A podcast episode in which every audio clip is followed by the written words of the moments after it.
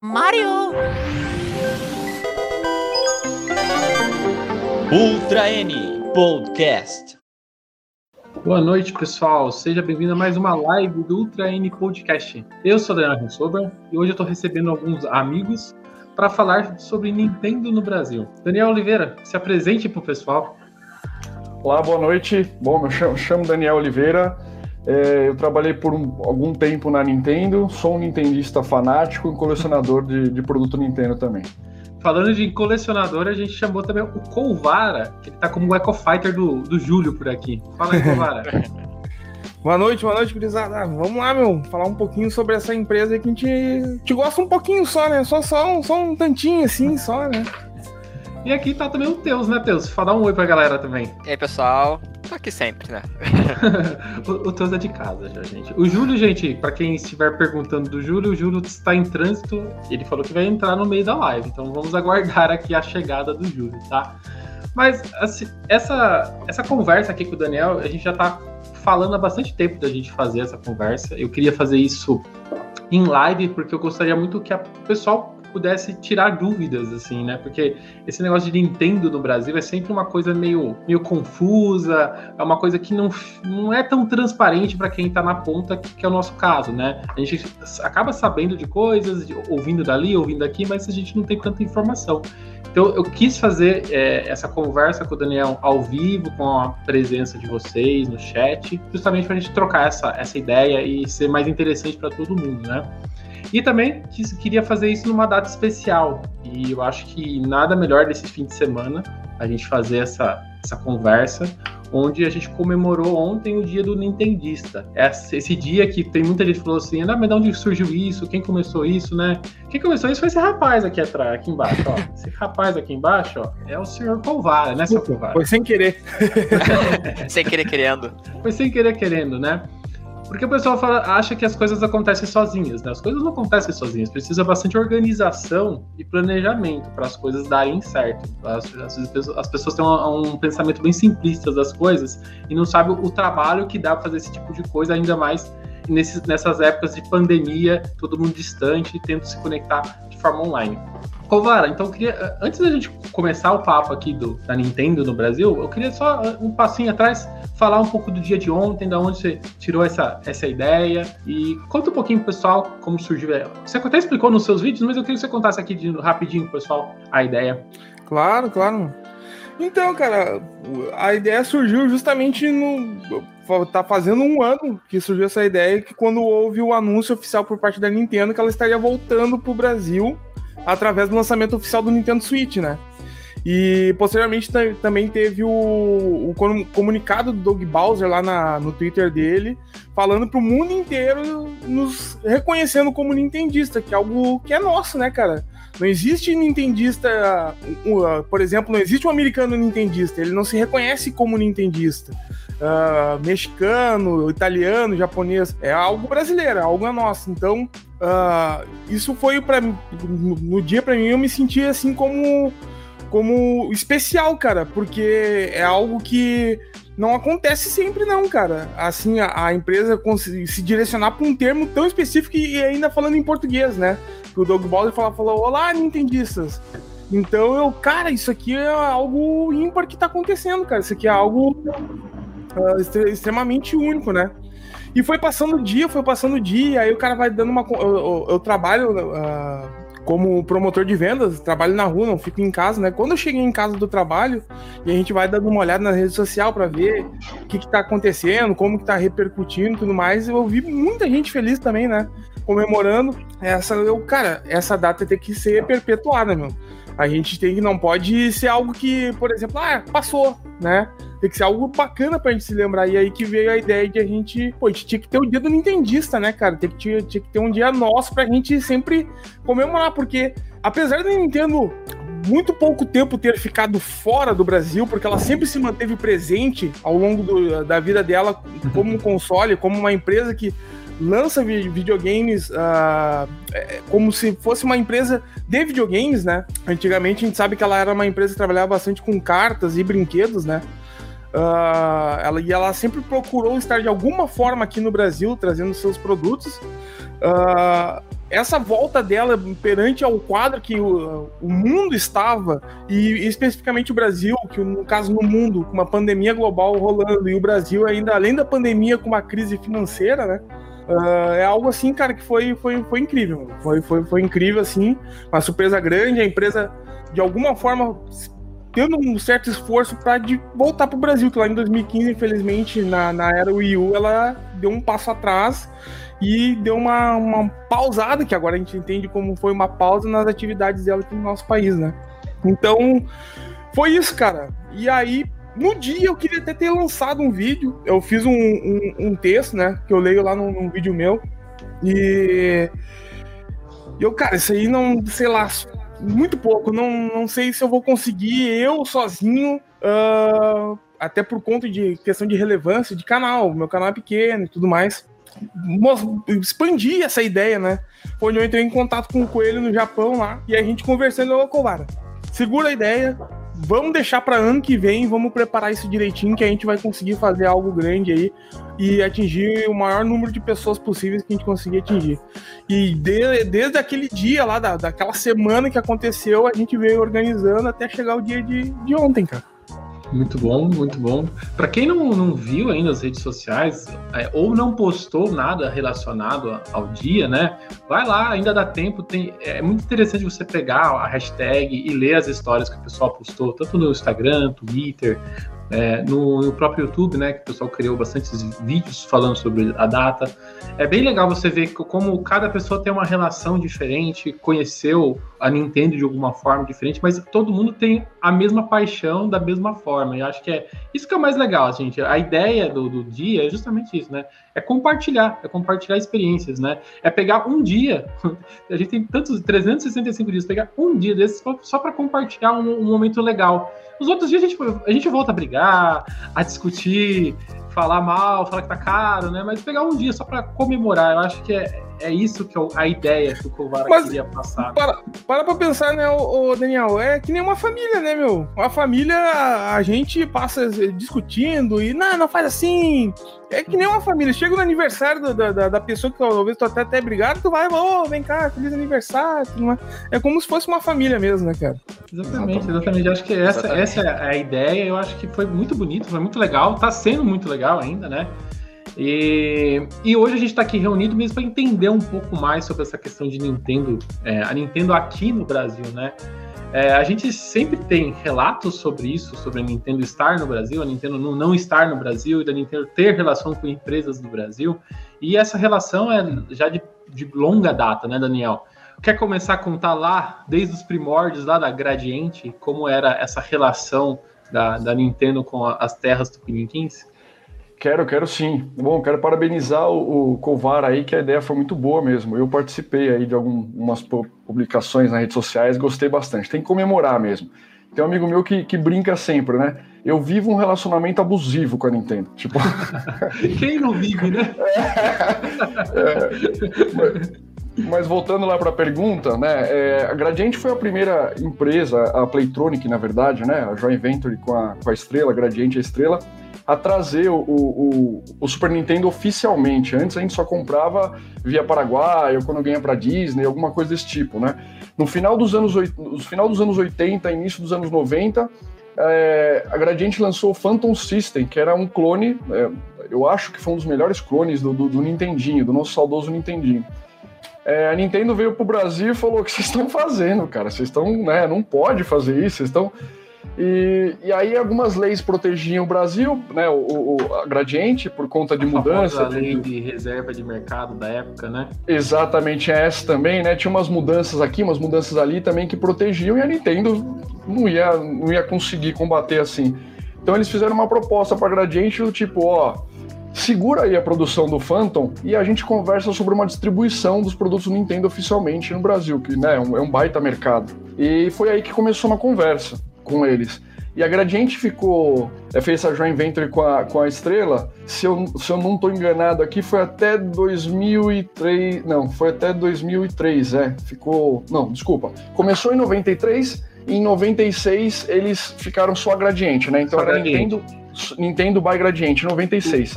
Isso, que... o lançamento do Nintendo 64 já foi totalmente só, só Gradiente, por exemplo. Isso. E aí era, era Nintendo by Gradiente, né? Teve o Isso. 64, teve o, o Cubo, né? O saudoso Cubo, teve os Game Boy, os Game Boy Advance. E aí eles finalizaram a- a- ali a parceria com a Nintendo em 2003. E em do- já em 2003, a Latamel, que era representante da Nintendo em toda a América Latina, exceto o Brasil, já veio, né? Já mandou um representante para o Brasil, que era o Rafael Gomes, e o cara foi cuidando aqui do, da distribuição, ele foi entrando, fazendo vários torneios, várias, é, várias ações de marketing, né? O primeiro torneio que teve da, da Latamel no Brasil foi o do Mario Kart Double Dash. Você comprava o jogo, ele lançou na segunda quinzena de novembro no Brasil, né? Acho que foi um pouco antes no mundo. E você participava de um campeonato, você podia, depois que você fazia a pré-venda, você podia ir você mais dois convidados é, para o torneio. Hum. E foi o primeiro. Foi um torneio lá na Avenida Paulista, foi um torneio bem bacana. Eu participei e, como fã, é, eu perdi, mas o meu irmão ficou em terceiro lugar, propositalmente, porque ele queria os jogos do Cubo. Porque o primeiro lugar acho que era um Game Boy Advance, se eu não me engano, mas o segundo eram dois ou três jogos do Cubo. Então ele, ele, ele ficou. E, e aí ela também ela seguiu, né? É, Ela seguiu até mais ou menos 2011, 2010, quando começou a Nintendo é, falar com a Latamel. A Latamel é uma empresa panamenha, né, que detém é, algumas marcas, dentre elas, na América Latina, entre elas a Nintendo. Em 2010 eles começaram o processo ali em agosto, setembro, é, para iniciar a gaming do Brasil, que aí seria a representante, né, com CNPJ, com tudo, que a Latamel não tinha, a Latamel só tinha um representante aqui. E aí eles, eles, eles fizeram um escritório gigante, contrataram mais pessoas de marketing, de trade, de vendas. Eu era o único cara de vendas, trouxeram mais dois ou três. Na época, teve, sei lá, uns 60 promotores, o negócio ganhou um corpo. É, a Nintendo ficava lá na- no WTC, é, na, na Berrine, ali pro lado das, da Berrine. né? Uhum. E, e aí, em, dois, em 2011, em, em fevereiro, 1 de fevereiro de 2011, iniciou mesmo a Game do Brasil. Foi quando a gente saiu da Latamel e foi contratado pela, pela Game. Né? É, e aí eu participei dessa jornada até março de 2012. Foi quando eu saí da empresa por uma desavença com, com o presidente, diretor na época, né, o, o Juliano Bolzani. A gente não se entendia muito bem, e aí eu preferi sair. Deixei o lado, não entendista de lado e fui seguir meu rumo. E como que era, na- como que foi essa, você, primeiro, você, você mesmo comentou, né, que você era um jogador, né, que se viu trabalhando para uma empresa que com certeza você já era apaixonado, né? Como que era essa relação, assim, na, na sua cabeça? É, olha, eu, eu saí da. Eu, desde criança eu sou, sou muito apaixonado pela Nintendo, então eu sempre quis trabalhar na Nintendo. Esse era meu foco desde criança. Pra você ter uma ideia, eu terminei a escola e eu fui fazer desenho industrial e eu não tinha ideia do que era desenho industrial. Eu fui fazer desenho industrial porque o Shigeru Miyamoto é formado em desenho industrial. Então, se ele fez isso, era isso que eu ia fazer. Então, né, pra você ver como que tava ali em mente. E eu comecei a trabalhar com games, eu trabalhava numa empresa chamada Bidução, inclusive a gente fez um jogo de 3DS, um de Vita, fiz algum- alguns jogos pequenos. E aí, por ganhar sempre esses torneios da Nintendo, ou eu ou meu irmão, o Rafael, que era o representante, ele me chamou. Ele, eu virei promotor de vendas durante um ano, um ano e meio, e depois eu fui trabalhar dentro da empresa como vendedor. Aí eu saí da empresa que eu tava, criando jogos, e fui ser gerente de vendas na Nintendo. E durante esse período da, da Latamel, a gaming, quais foram, foram os, os consoles que vocês, você acabou tendo contato para divulgar na- aqui dentro do Brasil?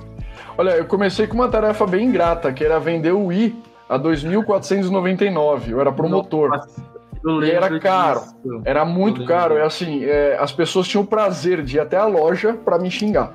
Então, você tá roubando, né? Eu era só um, um promotor, eu não tinha, sei que lá. que era isso, Dani?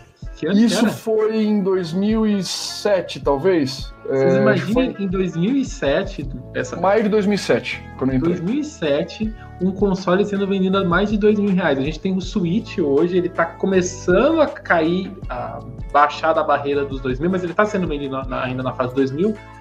Imagina naquela época um console sendo vendido oficialmente. Salário na 900 reais, cara. Salário Exato. Mínimo, 900 reais. Eu lembro muito disso, Dani, é, que porque existiam vários estudos do, de- do preço dos, do quanto o Wii seria lançado aqui no Brasil, e o pessoal chutava na casa dos 1.200, mil, mas já chutando alto, é, né? É porque, é porque assim, Dani, o, o pessoal tá acostumado assim, ah, vou importar na Lixang ou em qualquer lugar e eu vou pagar 60% de imposto. Essa não é a conta para uma empresa, né? Só para aqui vai ser talvez meio confuso porque não tem uma lousa nada, mas para você ter uma ideia, naquela época é, o, o, era o preço do console, e não é que a Nintendo, sei lá, vendia, não lembro o preço lá, mas 250 dólares lá, e aqui eles conseguem fazer por 200. Não tinha essa, essa diferença. Era coisa de 8% a margem a menos, né? Então, era o preço do console, 50% de IPI, 20% IPI é, é, imposto de produto industrializado, 20% de I, que é imposto de importação, 25% de CMS, 9,25% de, de PIS e COFINS. Então era um em cima do outro. E detalhe, o preço, os impostos não são só em cima do preço do aparelho, é o preço do aparelho mais quanto a Nintendo gastava de frete do Japão para o Brasil ou, do, ou de Miami para o Brasil. Então o governo ganha até em cima do frete, que é um negócio absurdo, tipo. Então, isso o consumidor não sabe. E jornalista nenhum tem a boa vontade de explicar. É, eu tinha muito quebra-pau com jornalista por conta disso, porque eles põem na manchete lá, né? Por 2.500 a Nintendo lança o Wii. O cara já fica puto, o cara já fica, né? Exato. É uma cascata, acaba sendo uma cascata de valores que e aí explode o valor final, né? Isso, mas... isso, Dani, que é, é, assim, eu tô falando do, dos, dos, impostos, mas eu não tô falando é, do desembaraço aduaneiro, é, do frete do, do, do, porto marítimo até lá com, com segurança, do, da armazenagem, do escritório com as pessoas, da parte de RMA que da Nintendo sempre foi sensacional, você sabe muito bem. A Nintendo sempre fez um bom papel, ela pode ser ruim em tudo, mas no RMA, no na parte de, de, de relacionamento consumidor, de dar problema, cara, na minha opinião, é a melhor de todas. Até é, a gente tá falando muito da, da, da, A gente falou agora na abertura sobre a Nintendo ter voltado para o Brasil, mas é, esse um ano que ela voltou, mas é, voltou na, na, na ponto de vista de venda de console, porque ela já estava efetivamente é, operando no Brasil. A gente, eu, eu gosto de falar que ela estava operando vendendo os seus jogos com aquele site que eu chamo de puxadinho, porque aquilo não era um site, era um. Meu Deus do céu, o que era aquilo, né? Mas tava, tava vendendo os jogos. Ela participou da BGS até para falar desse site, divulgar o site, mas só é, no ano passado, né, em setembro do ano passado, ela começou a, é, a comercializar de forma oficial o console. E quando ela começou a comercializar o console, eu, sinceramente, eu levei um susto no preço. Mas diferente do pessoal acha, eu levei um susto, um susto positivo. Porque eu conheço o histórico da Nintendo, isso que você está falando de, de GameCube sendo vendido a mais de mil reais, o Wii vendendo a, a casa de dois mil. É, sempre o caminho oficial sempre foi muito mais caro do que o caminho é, do mercado cinza. E a gente estava vivendo no, na, no, na, no, auge ali da, da, pandemia, o pessoal correndo atrás de Switch adoidado para poder ter uma diversão em casa. A gente estava vendo o, o, console sendo vendido muito caro, né? Então, se a gente está falando que o console está caro hoje na casa dos 2 mil, era facilmente você encontrava Switch a 3 mil, a 4 mil, 5 mil, a 6 mil reais é, na, nessa, nesse período, né? Aí quando a Nintendo é, anunciou a vinda para cá, ela anunciou o preço oficial de 299. Nunca efetivamente foi vendido por esse preço, né? A gente sabe bem disso, né? Sempre vendeu por 2,799 e, e foi caindo, né? Você consegue na sua cabeça, eu sei que você não tem nenhuma relação com a operação atual da Nintendo nem nada, mas o que mudou de lá para cá para que ela consiga trazer o console nesse patamar de preço. De novo, gente, não estou falando que tá barato, tem, tem umas pessoas que sim, sim. não é isso, mas é a diferença de mercado. Por que, que lá atrás é, o preço estava muito acima e agora é um valor entre aspas razoável? É, tem vários fatores, né, Dani? O imposto, um dos impostos, que é o IPI, baixou bastante. Isso já ajuda, que, é o, que era o imposto que era 50% na minha época. Hoje está 20%, né? E eu não posso nem falar muito, que se a gente fala já tá, ah, tá apoiando o Bolsonaro, então já vira briga, né? Não é isso. Uhum. Então, é, abaixou o imposto, graças a Deus. Isso é uma coisa. Outra coisa é que ela não tem mais uma sede aqui, não tem um custo fixo, não tem empresa, não tem né, funcionários, também ajuda. É, hoje, quem faz diretamente a importação da Nintendo são, duas, são dois distribuidores. Um chama RCell, que também é distribuidor oficial da PlayStation desde os primórdios, e Xbox. Xbox não tenho certeza se está ainda, mas até pouco tempo atrás estava. E a Ingram. A Ingram, que é uma empresa americana, também faz distribuição da Nintendo. Eles importam diretamente e, e distribuem. Começaram, acho que com o ISA, não, começaram com Americanas, é, Submarino e mais uma outra, eram três agora já estão ampliando mais. Já vi o Cogumelo, já vi o Shopee, já vi algumas Sim, outras agora, empresas. A, parece que eles começaram assim, né? As maiores e estão, entre aspas, afunilando para chegar nas, nas menores, assim, né? É, é, naquela época era assim, né? Tinha um, um distribuidor terceirizado para importar, não era a Nintendo que importava, não era a Latamel, né? Então é, a estrutura, a cadeia de imposto é feita para você não importar. Pra você ter uma ideia, é maior que arma bélica e maior que caça-níquel, que é proibido. Nossa. Então é um imposto muito alto. Então o importador olha lá e fala, cara, 50% de IPI, não quero nem entrar nessa. É, e aí tem uma cadeia de, de impostos, porque eles importam, tem imposto, aí ele repassa para a Saraiva é mais imposto, passa para o consumidor é mais imposto. Então é, o lucro é muito baixo. Para você ter uma ideia, na minha época, a gente dava uma média de 16, 14% de lucro no console. E se você for analisar com qualquer coisa hoje, qualquer coisa, é, é, um, é um lucro ridículo. Tanto é que agora você vê, mas na época você não via uma ReHap, que é uma loja de brinquedo com games, você não via uma brinquedo Laura, ninguém queria trabalhar com videogame, porque o lucro era ridículo. Aí parcela em 10 vezes, o lucro cai. Aí, né? Então, era um negócio para não dar certo. Não, não é para dar certo no Brasil. Então eles lutaram e, contra, contra a maré. Né? E esse lucro ainda era variável de acordo de qual grande era a tua loja ainda, né? Porque na, nessa época ainda uh, que a Nintendo tava através ali da, da Latamel, eu tinha minha loja. E algumas coisas através da própria RCL Games que eu conseguia uh, da Nintendo, eles vendiam para mim por um valor X, porque meu poder de compra com eles era muito menor que umas americanas da vida, por exemplo, né? Então, enquanto americanos ali comprava uh, ah, para uma loja um lote de 5 mil unidades de um jogo X, eu comprava uh, 10, 15. Então, o, o poder de, de desconto para vendedora, entre aspas, ali, variava em questão de também de quanto que tu estava comprando ali em cima. Então isso tinha que ser repassado para as lojas também, né? Para tu ter algum certo tipo de lucro, né? É, o, o Covara, ali, é, quando, pelo menos quando eu tava, tá? Eu posso falar só da minha época, depois eu não posso falar. É, o preço era igual. O que, que diferenciava, às vezes, era alguma ação de marketing, era algum evento, alguma coisa. Isso sim diferenciava. Mas o custo, é, pelo menos na minha época, era, era, era flat para todo mundo. Não tinha uma diferença de preço. É, nessa época que eu tava, se você comprou da RCL, você talvez não comprou o, o, legal, porque a RCL não era um distribuidor oficial na época. Hoje não, é. não, não era. Ela, eles tinham alguns é. produtos da Nintendo, não era, não, não era tudo, né? Na época o Wii U, no caso, né? É, a NC Games também vendia bastante, né? Outras distribuidoras, mas não eram oficiais. Então, para você ser oficial, você precisa ter a tomada, né? Você precisa ter a caixa em português, é, a, é, a Anatel, eles exigem muita coisa. E se você comprar qualquer videogame, né, hoje um PlayStation, um Nintendo, no Japão e vier aqui processar os caras, você ganha. Além de todos esses custos, tem os custos jurídicos de uma empresa também. Eu, Daniel, eu sou um fã, eu sou um doente, eu sou um maluco pela Nintendo. Se o poder da caneta estivesse na minha mão, eu falava, cara, sai do Brasil. Vai, vai, vai, que a gente se vira para comprar aqui de algum jeito. Porque não, é muita dor de cabeça, não fecha a conta. Né? Exato, e, e a, atualmente você vê que basicamente ela está no Brasil com esse apoio de distribuidoras, basicamente, né? Jogando a, entre aspas, jogando os consoles nas lojas, mas do ponto de vista é, de, de, de, jogos, ainda, por exemplo, a operação de jogos, ela nem, nem startou, né? Ela jogou 100% dos jogos é, no modo é, virtual, né, na, na eShop. Hoje existe essa possibilidade, né, diferente do no, nesse período que você está falando, né, de 2006. Do I, é, do I, é.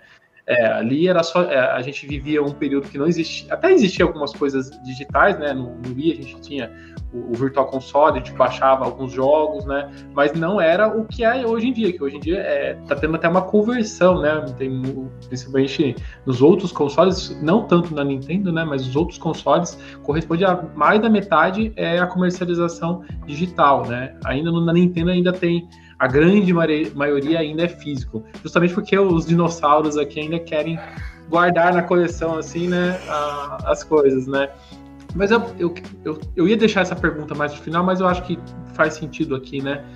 É, a gente, eu, eu falei até no nome de, dessa live, tá lá, né? O passado, o presente, eu queria falar um pouco de futuro, né? E, e uma coisa que eu quero, mais, acho que de tudo, uma das coisas que eu mais quero é justamente a, que a Nintendo comece a operar a parte de, de jogos no Brasil, né? Eu também. Eu acho, eu acho que para quem é fã, maluco que nem a gente, a gente até espera receber o jogo um tempinho depois, tal, mas eu, a gente gostaria muito de voltasse a ter acesso aos jogos no lançamento, você poder correr atrás de uma loja e pegar o jogo na data de lançamento e tudo mais. Não tô falando nem dos eventos, que daqui a pouco a gente vai falar também, né? Mas é maravilhoso. Fal falando de futuro, assim, você acha, o, o Dani, que existe espaço para a operação da, do ponto de vista de jogos físicos ocorrer aqui no Brasil, num, num curto espaço, ou o que, que você acha disso? Olha, eu acho que num curto espaço não pela mídia ser diferente, não é CD, não é Blu-ray, não é DVD, né? É, é uma mídia um pouco mais complicada e assim, se a gente for analisar pelo lado da Nintendo, é, pô, ela, ela, distribui no mundo inteiro, no mundo inteiro, né? Com preços bons, com, com distribuição boa na Europa, na China, em todo lugar. Produz na China e no Japão.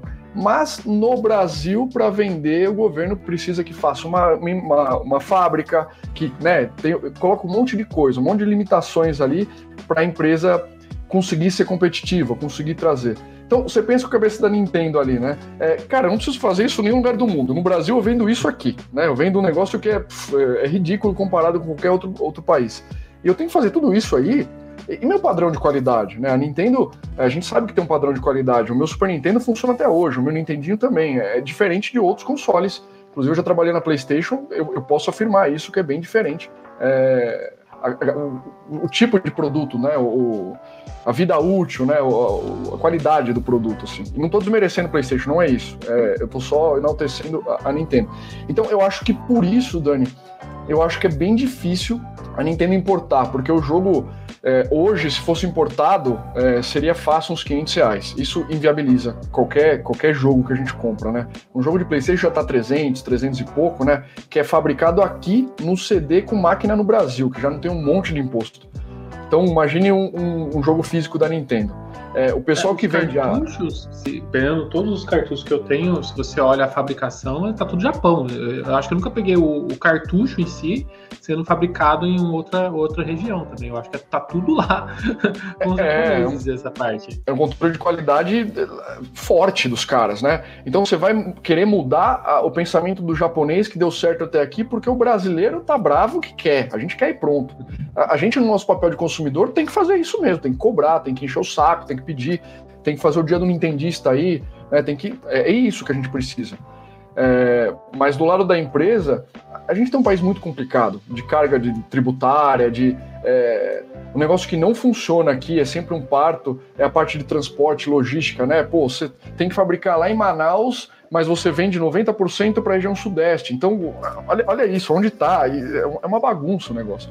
Então, Exato. as pessoas que estão aqui é, é, porque elas querem fazer o um negócio, elas querem dar certo. O Bill, que é o representante da Nintendo, né, que é o, que é o cara que cuida da Latam, ele é um cara que trabalhou na Whirlpool, que é a nossa Brastemp por muitos anos no Brasil. Ele tem uma paixão pelo nosso país que vocês não têm ideia. Eu, eu afirmo aqui que 100% do que aconteceu nos últimos 10, 15 anos é totalmente dedicação do Bill, porque a gente tem um cara que gosta do país, que ele vem para cá, ele gosta das pessoas, ele quer conversar, porque se não fosse ele, olha, eu acho que não teria um terço do que a gente tem. Brasil, né? É, e é um cara sensacional. Deixa eu aproveitar aqui, então vou estar voltando um pouco mais. Como que era esse trato da, da Nintendo brasileira, vamos dizer assim, nesse período Latamel, como que era essa parte dos decisórios? Porque a gente ouve muito disso, né? Que as, as orientações vêm de fora e tudo passa por orientações deles, né? E eu creio que, que também não seja nada diferente disso, do, ainda mais quando a gente está falando de comercialização, né? A gente, em relação a, a revistas, né? O pessoal que, que já trabalhou na Nintendo World fala que sempre passou por um, por um crivo deles, principalmente a parte de capa, não tanto, tanto de conteúdo, mas capa, imagem, sempre passou por crivos deles. É, como que era essa relação né, de, da, da Nintendo of America? Imagino que era ela que controlava, sim, é, a operação para cá, e como que era a, as ordens que chegavam para cá? É, é, funcionava assim, né? Funciona assim até hoje, né? A Latamel fica no Panamá, e aí ela representa a Nintendo em toda a América Latina, né? Do Panamá, ali, México, tudo, toda a região, eles que comandam. Então, vem da Nintendo pro Latamel e a Latamel repassava pra gente quando era Latamel ou quando era game. A gente seguia umas ordens. O Bill, o Josh, na época, alguns outros executivos vinham pro Brasil e também ajudava, dava pitaco, ouvia a gente, né? A gente falava, pô, seria legal isso, pô, bacana, vamos fazer. Eles sempre tiveram muita, muita boa vontade, com tudo né? É, na época do Mark Wendling, que era um, um, executivo de marketing, não sei se vocês vão lembrar, é, ele já era um cara mais do não, não, não, não, não, não, não. E ele falava nas entrevistas, você pode pegar qualquer entrevista dele aí, falava, falava, falava, e você fala, o que esse cara tá falando? Você, ele fala e não fala ao mesmo tempo. Mas isso, vamos ser sinceros, isso é um padrão de todas as entrevistas de representantes da Nintendo. Já, Começou com o Mark isso. O Mark era, era, era, o melhor nisso, né? Eu ficava puto, assim, como consumidor e como um cara que trabalhava. Eu falei, mas esse cara não tá falando nada. Ele ficou meia hora dando entrevista e, e não falou nada. Tipo, né? Ele era monstro nisso. O cara era, era monstro. Não, então, sempre que a gente procura uma, alguma uma, uma, palavra oficial, é sempre uma, uma palavra que nada, tipo, porque você pega aqui, é, o, né, o, Brasil é muito importante pra gente, estamos é. avaliando. Se você pegar as últimas 30 entrevistas, é, começa assim. É, é um padrão, né? Então. É, é, isso, mas, mas tinha bastante troca de figurinhas, assim, né? É, o lance do Charles, por exemplo, foi uma troca de figurinha numa churrascaria com o Bill, que ele gostou da ideia e falou, vamos fazer. Então vamos, tinha bastante isso. Vamos aproveitar e puxar essa, essa, essa parte aqui que tá na nossa falta, então, né? Da vinda do Charles Martinez pro Brasil, né? Você ficou, encabeçou um pouco essa, essa a primeira vinda, porque ele já, depois, acho que depois disso ele, ele já virou de casa, né? Ele pegou uma carteirinha e... Ele ama o Brasil. Ele, ele, ele já veio várias vezes, né? Já, já. Essa, como que foi essa, essa ideia e como foi implementada essa, essa vinda dele? O que aconteceu, a gente estava num restaurante e eu sempre acompanhei o trabalho do Charles, né, na internet, sempre fui muito fã, via os eventos que ele fazia, achava um cara extremamente carismático. Tanto é que eu brinco sempre que tem dois tipos de pessoas no mundo: os que conheceram o Charles e os que não tiveram tanta sorte na vida, porque ele é um cara que é, é fora da curva. E a gente estava no almoço com o Bill, assim, tava eu, o Rafael Gomes, o Manuel Mar Marques, que era do marketing da Nintendo Brasil, e o Bill.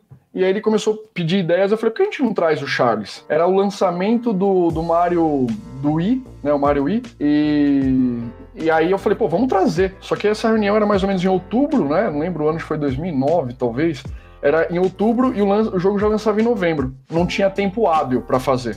E eu conheci o Pempas, que era o editor da Nintendo World. A gente tinha um contato bem próximo. E, e no, em janeiro ou fevereiro, no começo do ano seguinte, primeiro trimestre do ano seguinte, ia ter a Game World, que foi uma feira que acho que durou uma ou duas edições. E, e aí eu falei para ele, cara, a gente não conseguiu trazer. O Bill achou a ideia incrível. A gente tentou de tudo, mas pelo tempo hábil não conseguiu. A Nintendo não liberou, né?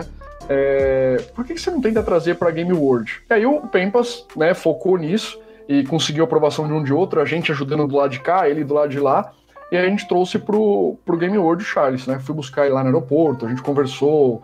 É, um cara assim. É, a primeira vez foi essa. E a segunda foi no lançamento do Mario 3D World do 3DS, que a gente fez o um lançamento na Saraiva no mesmo dia do lançamento. Então a gente. É, era um evento que era para durar quatro horas né? Era só quatro horas que ele ia vir aqui e tal, e durou 12. E, ah, e eu, e eu ficava ali, né, dando um suporte, porque, porque eu, a, nós somos muito apaixonados. Então, a gente não quer um autógrafo, a gente quer trazer oito fitas, a gente quer trazer 20, a gente quer que manda vídeo pra mãe, pro pai, pro cachorro, né? E quer que imita todos os personagens que ele faz. E, e aí é um negócio, né, é cansativo pro cara, ele já é um senhor, ele não é uma pessoa Sim. nova, né? E todo momento ele falava, Daniel, enquanto tiver gente na fila, eu vou ficar aqui, nem que eu tenha que ficar até amanhã. E eu falava, mas Charles, já foram quatro horas passadas. E a Saraiva queria vender, então vai, vem gente, vem gente, né? E foi recorde de Essa venda. Saraiva é a Saraiva de São Paulo, só para posicionar é, o pessoal. Isso. A, a, a, antiga Saraiva, né? Que agora, infelizmente, fechou muitas lojas, mas era lá no Center Norte. E eu lembro que ele falava assim: me traz um chiclete, porque eu fico falando de perto com as pessoas, e um pão de queijo, um outro, para eu ficar comendo alguma coisa, né? Então ele ficou lá mais de 12 horas e na saída do shopping tinham umas 5, 6 crianças assim, sabe quando fica olhando, olha o Charles, não sei o que. Ele ouviu e falou: Dani, você acha que ele, eles gostariam de um autógrafo, alguma coisa? Fui perguntar. Cara, você tinha que ver a cara das crianças, assim. Ele foi ainda, fez vídeo, autografou. E aí na pizzaria, a gente foi uma pizzaria depois, ele come bastante, né? Ele, é, ele manda bem no garfo. E aí eu falei para ele assim, pô, Charles, é, pô, é incrível o que você faz, você tem um, né, você é um cara que, que você vê que você dedica, que você é, é a cara do personagem, você deu todo, né, toda a estrutura do mar dos personagens, mas não é chato, acho que entre eu e você aqui, pode falar, não vou, né, é, te julgar mal, pelo amor de Deus. E ele falou, Daniel, o dia que eu não, não fizer mais isso, para mim a minha vida acabou. Isso aqui é a minha maior paixão, fazer isso. E o brasileiro, ele é diferenciado, porque o brasileiro, ele treme, ele chora, ele abraça, ele beija. Falou, isso não é comum. Nos Estados Unidos, eu tô fazendo lá um evento na feira, eu saio andando no meio da feira nada me acontece. Eu sou só um dublador. No Brasil, eu preciso ser com segurança. A galera quer abraçar, beijar, tocar. Eu falei, mas isso te incomoda? De forma alguma. Eu adoro o jeito que vocês são. Então é um cara. Eu, em dois- 2019, que foi a BGS, que foi a última BGS até, antes de tudo isso acontecer, eu consegui né, tirar foto com ele e, e autografar, o meu Switch é autografado com, com a assinatura Olha dele. legal. Tem o Smash Bros aqui, tem algum aqui também assinado. Depois até tem foto no Twitter, já postei pessoal, mas ele é muito, ele é muito simpático, assim. muito Eu não, simpático. Ele é eu não muito, consegui ir nessa BGS aí, cara. O que eu tive esperança de talvez ver alguém, alguém da Nintendo que foi justamente. No, eu acho que não me lembro se foi no mesmo ano ou não. Foi quando teve o torneio oficial da Nintendo do Mario Kart 7 de lançamento. E foi, teve evento aqui na Saraiva, aqui em Porto Alegre, e eu fui. Eu "Pá, fiz. será que vai. Ah lá, ó. Tu fez? Eu fui responsável, a Saraiva era conta minha. Todos os eventos da Saraiva fui eu que fiz. É, foi onde eu ganhei esse bonequinho, vai. Esse aqui é o meu xodó, que eu participei do torneio lá. E acabei não, não, não me classificando para a próxima etapa. O meu amigo conseguiu ir para São Paulo, né? Que a final ia ser em São Paulo lá, né? E aí, como participação, ganhei o bonezinho. Ah, muito massa. Tinha caneca também, tinha umas coisas legais. Tinha, tinha, tinha os outros vinhos. Esses eventos, ô, ô, Dani, como que funcionava assim? Quem que desenhava esses eventos? Era você que desenhava e oferecia para as lojas? Era uma coisa que a loja procurava? Como que funciona essa questão desses eventos? Como que é a Era organização disso? Ali era eu, e o Manuel, que era dois nintendistas doentes, né? A gente era bem, bem fã assim da marca. A gente fazia os rascunhos lá e falava, Rafael, o que, que você acha? Ele falava, toca, toca pau. E aí a gente organizava com a FENAC, com a Saraiva, né? E, e ia embora. Anunciava ali meio nas revistas da Nintendo na época, tinha a Nintendo World, né? Ou a EGM também, EGW, não lembro agora qual, qual que era na época. E a gente anunciava por ali, não tinha muito Facebook, acho que era a época do Orkut até. E, e ah, dava 80, 90, 100, 200 pessoas até. No torneio de Pokémon, acho que deu quase 600 no que a gente fez no Morumbi. A gente trouxe a Elite dos Quatro, né? Foi o, o Sim, pessoal que jogava ali. Então foi um baita evento, foi, foi bem bacana. É, um dos membros da Elite dos Quatro aqui do Rio Grande do Sul, Augusto, do Brasil. Qual que é? É um eu- grandão, não? Isso, meio Ô, cabeludo. Ele era, não, ele era, Eu- na época tinha cabelo curto. Eu fui um dos organizadores da LOP RS aqui no Rio Grande do Sul, né? Legal. E aí, na época, ele foi. Eu me lembro que ele foi lá pro, pro torneio lá. Então, Isso em se trombou, né? 2006. É. 2006, 2007, mais ou menos, né? Foi por aí, foi mais ou menos isso. Ah. O Mozart mandou uma pergunta aqui pra gente, ó, O rapidinho. Mozart, o Mozart, o Dani, o Mozart trabalhava na UZ, ali da, do Bourbon, se eu não tô enganado. O Mozart, você me corrige aí, cara. E ele também é um nintendista fanático. Fanático. Não, a coleção dele é a coisa mais maravilhosa, assim. O, o- ele fez um vídeo até pro dia do Nintendista mostrando, cara, quem não assistiu, depois procura, entra no canal do Mozart, tá maravilhoso o vídeo dele. É, ele é ele bom. mandou mesmo. aqui a perguntinha aqui, ó. a- as bolinhas de do Mario Tênis do Wii, quem foi a ideia? Foi o Manuel. O Manuel era monstro, cara. Tudo que era ideia boa, assim, era, era ele. Eu não sei. O cara acho que não dormia, ele ficava pensando em ideias o tempo inteiro, assim. Todas as grandes ideias que saiu da época da gaming foi o Manuel. Sempre que a gente. Ultimamente no Twitter eu tô sempre chorando sobre com os lançamentos de jogos físicos, tanto na, Euro- na Europa, nos Estados Unidos, né? Porque enquanto a gente aqui no Brasil sofre para comprar um jogo digital, a gente vê na Europa e nos Estados Unidos é, o mesmo valor do, do- do- do que teoricamente a gente está pagando aqui. É, Amazon, GameStop e demais é, empresas, né? Com kits, vamos dizer assim, de, de lançamento, né? Então, a, última kit que foi mostrado lá, um bundle assim, você vai comprar o Pokémon Arceus, né, o Legends Arceus. Vem uma case, que é uma case metálica do, do- com uma estampa do, do jogo. E vem uma Pokébola, que é um outro brinde para enfeitar. Uma figure do Arceus. Tem também, é, já na outra loja é a figure do Arceus, então cada loja trabalha de uma forma diferente.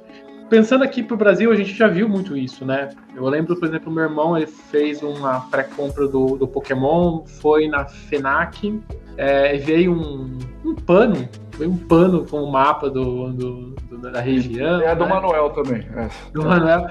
De Joto, acho que era, né? Eu, Saraiva, ó. Mario Land, lançamento Mario Land 3DS, ó. tá vendo? É. no Mario. Isso é nosso Então, também. Então, assim, como que funciona? Eu queria só entender, explicar pro pessoal, assim, como que funciona esses, esses brindes de lançamento, assim, né? Quem que produz isso? É a própria Nintendo e, e em parceria com a loja? Quem que, da onde sai o dinheiro? Porque isso é, é tudo bem, são itens é, mais baratos, justamente só para abrir o olho da, da galera, para fazer, movimentar o pessoal aí na loja de lançamento e tudo mais. Mas quem, como que funciona essa logística de criar esse brinde da, da, de, de, e até chegar na, na ponta do, com o jogador? Isso, isso depende muito, Dani. Às vezes era, era a própria aqui, o time local que fazia, né? O Manuel, por exemplo, e às vezes a Nintendo falava, ó, oh, temos umas opções, o que, que vocês querem? E aí produzia localmente. A gente, ó, desculpa, eu não sou tão bom no nome do Pokémon, se eu errar, vocês me corrigem aí. Mas tinha um Pokémon que chamava Giratina, acho. Vocês me corrijam Sim. aí se eu tiver. Giratina, né? É, é, que Pokémon, cara, é, minha vida virava um inferno, porque a Nintendo do Japão era chata, era, era Pokémon Company, né? Então você Sim. não podia mudar uma vírgula. Se viesse tudo em espanhol, você tinha que colocar em espanhol. É, eles eram um nível assim, então eu odiava trabalhar com Pokémon. E a gente trouxe, importou 500 giratina. Era raro, assim, não era, não era em qualquer lugar do mundo que tinha. Se eu não me engano, alguns países só da Europa e Brasil. E aí caiu na Receita Federal, cadê essa giratina? Até hoje a gente não achou. Sumiu, sumiram 500 peças. Acho que eram 500 peças, se eu não me engano. É, que, né, por isso que eu falo, é tudo muito difícil fazer as coisas. Então a gente fazia esses brindes menores, fazia muita camiseta, boné, fazia é, no Mario Galaxy fizemos uns travesseiros bem bacana, até tem em casa lá ainda é, os brindes sempre eram produzidos aqui por conta disso. É custo, né? A gente tinha uma porcentagem do valor que vendia para usar em marketing. Então a gente fazia as contas e tentava fazer o melhor, da melhor forma isso, melhor custo-benefício. Legal, legal. Aqui, ó, um exemplo que eu tava falando, o Paulo falou aqui, ó, peguei Metroid Dread por 349 em a mídia comum, que, que corre o risco de nem ter a arte interna. Pior que é isso ainda, hoje em dia você compra, não vem nem, não vem nem um papelzinho de agradecimento mais no nos jogos. É, é, é que tudo ficou triste. caro, né? E assim, é 349 porque não é um jogo oficial. Não, não, não quero entrar no mérito aqui Sim. se o cara tá pagando todos os impostos, não é da minha conta isso. Sim. Mas se fosse um oficial, um oficial, com certeza ia passar dos 500 reais. Com toda certeza. Sim, é, e a Nintendo, lógico, ela não fala com todas as, as palavras e todas as, li, as, as linhas ali do, em relação a isso, mas é, toda vez que foram perguntar para ela para representantes sobre a questão do jogo físico, eles falam exatamente esse ponto, né? Que, que ela não vai conseguir colocar num preço legal, legal no sentido de compatível com o que ela consegue praticar na eShop, né? Esses 299 que o pessoal, é, os 300 reais, né? Os famosos 300 reais que todo mundo reclama, eu reclamo, o Covara reclama, o Teus reclama. Eu também. É caro pra caramba.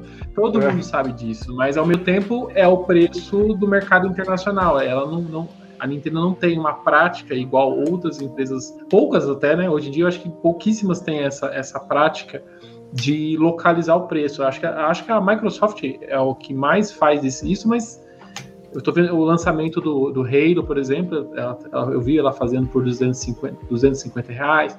Ou seja, é mais em conta, mas também não é uma grande diferença assim também, né? Mas. É, o que a gente tem que tomar cuidado, Dani, é que é assim, né? É, o preço é em dólar. Então o nosso dólar tá lá na casa do, do chapéu.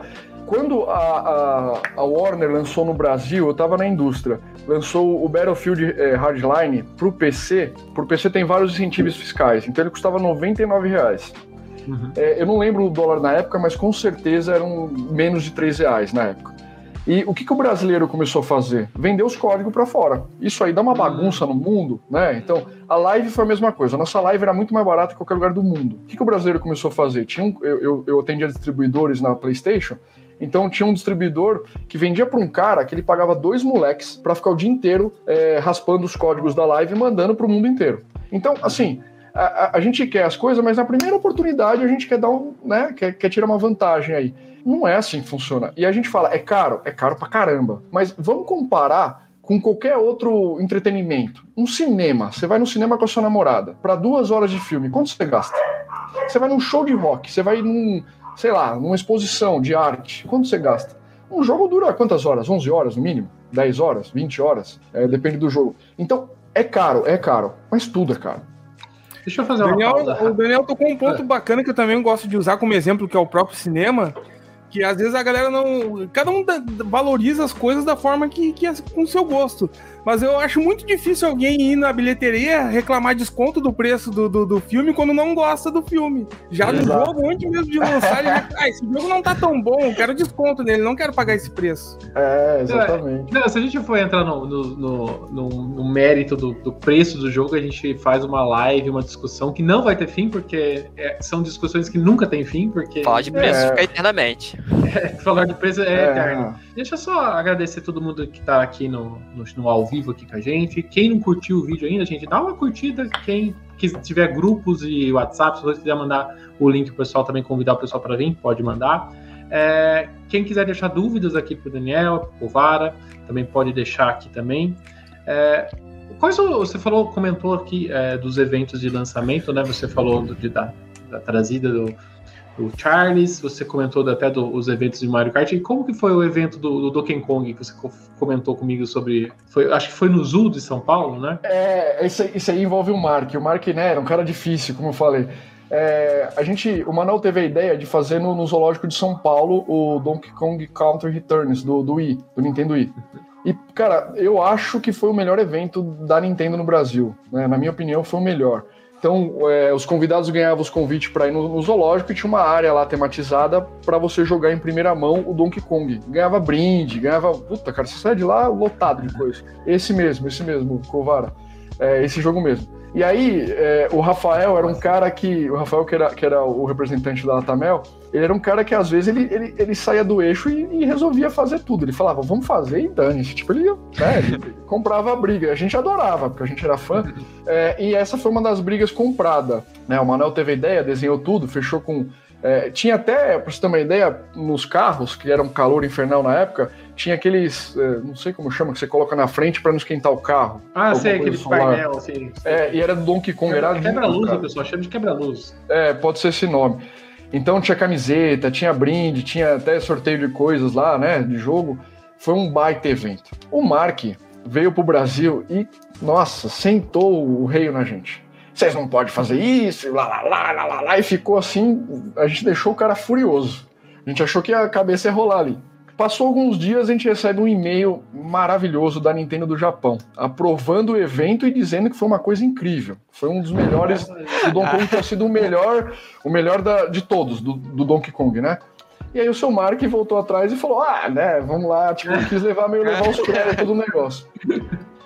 Passou, acho que passaram dois ou três anos, saiu o mesmo jogo pro 3DS. Não vou lembrar agora se foram dois ou três anos. E aonde que a Nintendo fez o evento? No Zoológico de Nova York. A mesma ideia, o mesmo jogo. Ah, copiaram, copiaram a ideia brasileira. É, eles não falam, eles falam que não. hora pra depois copiar, né? É, porque a ideia do brasileiro, o americano sempre é melhor, né? Tem muito isso. É. Mas eles não deram o braço a torcer, mas, mas claro que foi uma cópia nossa, assim, foi descarada. Assim. Viu? Brasil cria, a Noah copia, né, cara? Eu fico falando essas coisas aqui e quero voltar pra Nintendo. Depois o Bill vai ver vai ficar bravo comigo. Tipo, Pode Ah, velho. copiar, pode copiar. Brasileiros estão fazendo isso muito bem. Aqui o Alisson mano, trouxe uma, uma, uma pergunta aqui, eu achei bem interessante. Ó. Em algum momento no passado, a Nintendo pensou em tentar localizar seus produtos e jogos para o português no Brasil? Boa pergunta, nunca tinha pensado nisso. Porque ah, a localização de jogos não é uma coisa tão recente, é, tão antiga, desculpa, até mesmo nos outros consoles. Acho que foi a partir do PlayStation 3. Me ajuda, gente, se você Eu me- acho que sim. PlayStation 3. PlayStation 3, né? Na o verdade, tinha no Master System, cara. O Master É, System ah, tem jogos em sim. português. Pode- Mas a Tectoy era outra história. Tá tá aqui, concordo. Concordo. Mas eu falo assim, a produção de jogos, vamos dizer, mundial, assim, encarar a, a- a legenda como um ponto a, a estar no produto, e até isso é a maior briga, eu acho, da comunidade, que, o dos haters da Nintendo, eu acho que é um, é um ótimo ponto que eles reclamam e tem que reclamar mesmo, que eu acho Tem, lógico, com razão. que é um erro enorme da Nintendo não até hoje não ter realmente investido na localização dos jogos em português. Ela vai começar a partir do mês que vem com Mario Superstars. A gente espera que a partir do ano que vem isso seja algo comum e não algo comemorativo, né? Vamos dizer assim. Mas Seja só por uma festa. não uma festa, exato. Mas essa pergunta do Alisson eu achei bem interessante. Se no passado rolou algum papo em relação à legenda, à localização, como que era esse trâmite? É, na verdade, fui eu que proibi isso. Falei, não, não legenda não, que ninguém gosta. Não, brincadeira. Ninguém gosta, é. É, não, nunca foi falado sobre isso. É, nunca foi falado sobre isso. Nunca. é, sobre jogos, não. Quando foi o 3DS, que era todo em português, o menu, eu lembro que o Bill comemorou. Então, a sensação que eu tive foi que foi um negócio muito difícil e ele tinha conseguido. Então, para jogo, é, eu não sei como é que funciona. Não me parece difícil, porque qualquer jogo indie sai já em português, né? Tem, tem jogo que não vende quase nada e tá em português. Então eu não sei quão complexo é, mas nunca foi falado isso enquanto trabalhava lá. Hoje em dia existem empresas que são especializadas em localização. Então você meio que, ó, fiz meu jogo, o meu pack de palavras, de frases é essa, e a, e a empresa responsável por, pela tradução, ela faz um pack, ó, eu já te, já te entrego com tudo isso aqui para você implementar no seu, nos seus jogos, né? Mas a Nintendo, a gente, a gente tá falando aqui da Nintendo, a Nintendo é um, um papo, um, um jeito de cuidar das, coisas muito dela, né? Ela não deixa, não delega muito é, as funções, né? Ela prefere é ou ela não faz, que é normalmente o que, que acontece, ela não, ela prefere não fazer do que entregar na mão de outros terceiros para fazer, né? E, é o- é o que a gente nota em relação à parte de tradução é isso, né? Aos poucos ela está criando um time de, produ- de- de traduções, né? E por isso que eu, eu sou eu, eu, eu sou eu tô pensando assim que no futuro a gente vai ter mais jogos traduzidos. Ela não vai ser só um jogo, ou um- não é só uma tentativa. Eu acho que agora Mobile. é, Agora vai. Vai, come- vai- vai começar a ser um- uma linha de, de produção, sabe? Ela abriu esse, esse espaço e vai começar a entrar mais, mais jogos nessa, nessa, nessa, nessa fábrica de jogos, assim, né? A gente tá vendo, né? Tá tendo um mesh bacana aí, cara. Saiu até novamente aí um, o, o site da Nintendo atualizado buscando profissionais que saibam, saibam trabalhar com, com, com legenda, né? É, isso, isso tem sempre, viu, Covara? Sempre tem, assim, essa. Eu acompanho lá, sempre tem essa parte de português lá. Eu conheci na, na última BGS em 2019 é, uma mulher brasileira que trabalhava na tradução, mas era para o jogo do celular. Ela era responsável por isso, pela parte de localização. O, o Mozart tá falando aqui no, no chat que tinha o. Qual jogo? Speed Racer do Wii era, era em português. A gente teve também do 64, a gente teve o Soft Park e teve o Shadow Man, se eu não estou enganado. Também. Mas não menos era foi o um. primeiro jogo, né? Isso, e não eram, mas não eram um first party, né? Não eram da Nintendo, eram jogos third party. Então teve alguns jogados aí, mas não da Nintendo. E, É, e aquelas exemplo- luvas dos jogos? Porque, por exemplo, na época do DS, eu lembro que eu até tomei um susto quando eu era, era menor. Fui, fui ver como é que era. Aí eu vi que a, a- o, a luva do jogo tava em português. Eu fiquei, ué, o jogo vai vir em português também e tal. Era difícil também pra essas luvas? Não, não, É porque assim, é, precisava localizar a, a embalagem. Só que como o jogo vinha importado, para abrir o jogo, tirar, né, essa parte, eh, fazer tudo isso dava muito trabalho e era caro. Então ficou muito mais fácil você colocar uma luva em português é, no, no jogo. Que também é legal, né? Ficou até um diferente, ficou, era bonita também, né? Então. É, o meu eu deixo guardado com a luva. Ela tá toda velhinha, mas tá ali. é, e só saiu no Brasil, né? Então, é essa mesmo, Covara. É essa luva mesmo. Então só tem no Brasil, fica um, um plus aí, né? Vamos falar É, assim. esse aqui. Eu tenho o Dudu. É, exatamente. Esse aqui Mas vem foi por- ensa- ensacado, né? Só colocavam esse papel por cima. Foi por isso, Teus. Foi só por isso, não teve outra coisa. Só pra avisar, bem ligeirinho, se eu sumir é que começou que é um temporal aqui, viu? Se eu sumir é porque faltou luz. Tá bom, tudo bem. Ah, explicar o porquê eu sumi antes. A minha cachorra, que tava até perguntando cadê ela, ela mexeu algum fio aqui e desconectou o meu monitor. Eu tive que sair da live pra consertar. Deixa eu agradecer aqui rapidinho o superchat do Luke Mark Gui. Meu sonho era, era o Breath of the Wild traduzido. Eu acho que é o sonho de todo nintendista ter o Zelda traduzido, né? Eu só acho, eu só quero ver a hora que o pessoal começar a traduzir os nomes, o pessoal vai reclamar dos nomes traduzidos também, tá? Que eu já tô esperando, eu já, já tô aguardando esse momento já. O Cara, nome meu não susto- deveria traduzir, né? Pelo menos. né? Deixa o nome assim, né? Eu ia ver o, o susto das pessoas quando vê- forem jogar o Mario Party, porque tem os personagens que têm nomes diferentes. Eu lembro, acho que é Caveirinha, se eu não me engano. Sim, tem, o- tem uns nomes. O, como que é? O, o Tony Trombada? É, O Tony Trombada é ótimo. porque tem no, no mobile os personagens do Mario têm nomes traduzidos. Até, até aqui, ó, o, o Max falou aqui, ó. Será que a Nintendo não se preocupa demais em padronizar a, a- a adaptação e acaba não fazendo? É um, é um pouco, ela se preocupa demais, às vezes parece que é isso. É o padrão de. É o tal do padrão de qualidade que até que o Daniel comentou mais cedo. Ela tem um padrão de qualidade é, e, e você fazer qualquer coisa fora do padrão de qualidade que ela exige, ou você vai ouvir muita briga depois em cima disso, né, Daniel? Ou vai levar um não já logo de cara, né? É, é uma empresa assim que também ela, ela é regida por advogados, né? Nada sai da Nintendo se não passar pelo jurídico. Além do, da, da toda a cultura, filosofia oriental, eles são bem, né? A PlayStation ela voa porque quem comanda é São Francisco, não é o Japão. Então são mais rápidos na negociação, tomar decisão, né? É, o japonês não. O japonês é, é outra cultura. Então tem muito isso, mas é aquele que eu falei, né? Pô, no mundo inteiro funciona o jeito que eu tô fazendo. O Brasil é o único país que não funciona. Então é difícil mesmo. E aí você, ah, que a gente queria puxar a parte do, do Red, né? O Red, para quem. Acho que todo Maravilhoso. mundo conhece. todo mundo é fã Chegou do a conhecer né? ele pessoalmente? Cara, eu, eu, eu encontrei o Red em três ou quatro oportunidades. E, e, assim, a, a coisa que me deixou chateado é que ele sempre me falava muito prazer, então ele não lembrava de mim. É, teve, teve um evento da, da, da Nintendo, que era a Latam. Se eu não tô enganado, foi uma época que a, a E3 deu uma caída ou deu uma pausa, eu não lembro o que aconteceu. Então eles fizeram esse evento no Panamá e levava todos os, os lojistas Latam pra lá, pro Panamá. Isso, o primeiro foi em 2007 e eu, como fã, eu fiquei perturbando o Rafael para me como eu entro nesse lugar, porque ia testar os jogos em primeira mão, ia estar o Red, ia estar todo mundo lá, né? Eu era mega fã. E, e aí em 2007 eu não consegui porque não saiu minha vacina para febre amarela. Mas em 2008 eu consegui. Então, quando eu cheguei lá, eu fiquei esperando, a gente foi lá ver o, o, o canal do Panamá, fiquei esperando o cara chegar com um jogo para autografar. Ele autografou, tirou foto, foi mega simpático. E, e aí eles ficavam espantados como alguém tinha pago para ir pro Panamá só para estar no evento. Só que para mim era um, cara, eu era o único consumidor que tava na feira, no evento, não tinha, não tinha ninguém. Então, do mesmo jeito que ele ficava espantado, eu ficava espantado porque como me deixaram entrar aqui. E foi daí que eu saí meio empregado, porque os caras ficaram tão empolgados, falaram, você tem que trabalhar com a gente, você é muito fã, você conhece tudo. Foi meio aí que começou. Foi antes E aí- de você começar a trabalhar. Foi antes de eu trabalhar, porque eu ia nos campeonatos e ganhava, então, né, eu já tava meio ali conversando com o Rafael. Rafa- eu tinha.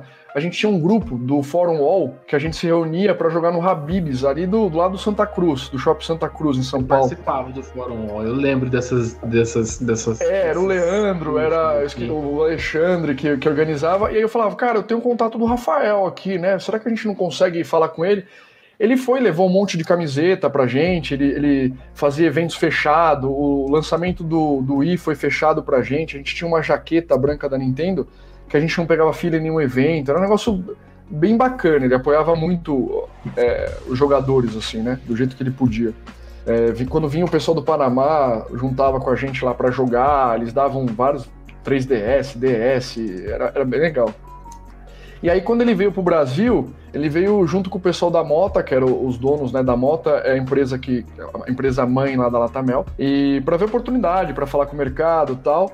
E ele foi passar no mercado informal. E é lógico que eu queria ir, né? Eu falei, pô, quero estar no meio aí para ver como é que é. E eu fiquei com medo, porque, pô, você vai levar o presidente da Nintendo na Santa Efigênia para fiscalizar o mercado informal. Não é uma coisa muito inteligente de se fazer, né? Passa os mal, cara. É, eu tava meio assustado. Eu falei, os caras vão dar uns tiros na gente aqui, né? Mas não, o pessoal reconheceu, já reconheceu o Red de cara, entra aqui, tira foto, ele entrou dentro daqueles stand que era, né, dois por dois ali, aquela bagunça, tirou foto com vários jogos pirata, jogo... Cara, isso foi, foi uma Foi na época festa, do assim. Foi na época do Wii, Dani? Foi, cara, acho que foi, tava do Wii pro Wii U, cara, foi... eu Porque- acho que foi- Porque todo mundo aqui. sabe que o Wii aqui no Brasil era quase é, estilo PlayStation 2, né? Tipo, É. pirataria pra tudo que é lado. Era o Eu não 3DS consegui, em alta, Dani. Ele era em 2011, ele veio em novembro de 2011 pra cá. No Wii, cara, eu não consegui comprar. meu- Eu queria comprar bloqueado meu Wii e eu não consegui, porque as lojas já traziam tudo desbloqueado lá de fora. Já traziam de fora É. desbloqueado. E lá Era tá difícil, plata. Era assim que, era vendido. É, lá garantia sou Joe. E aí ele, ele, a gente- ele veio pro Brasil, deu as entrevistas para vários canais tal, e ele, não sei se ele tava brincando, porque a gente não sabe se o cara é brincalhão ou não, mas ele falou, a gente fez fila para pegar o troféu do cara, né, pô, é, reformaram toda a sede da Nintendo, fizeram mó, né, para mostrar pro cara, ele falou: Eu não dou autógrafo pra funcionário porque eu sou funcionário igual vocês. Eu não sou popstar, eu não sou. Eu falei: Ah, tá bom. Você não vai sair daqui enquanto você não autografar o seu jogo. Ele autografou depois, ele autografou pra todo mundo, né? Tirou foto. E teve um evento na FENAC Pinheiros, na, na, na antiga FENAC, né? Que ele, ele fez lá e, e jogou alguns alguns jogos com o pessoal, distribuiu autógrafo e tal. Tinha, é- era muita época do Mi, né? Quando você tinha lá o 3DS, você queria pegar o Mi, então tinha o Mi do Red, e aí. É, e ele foi também no.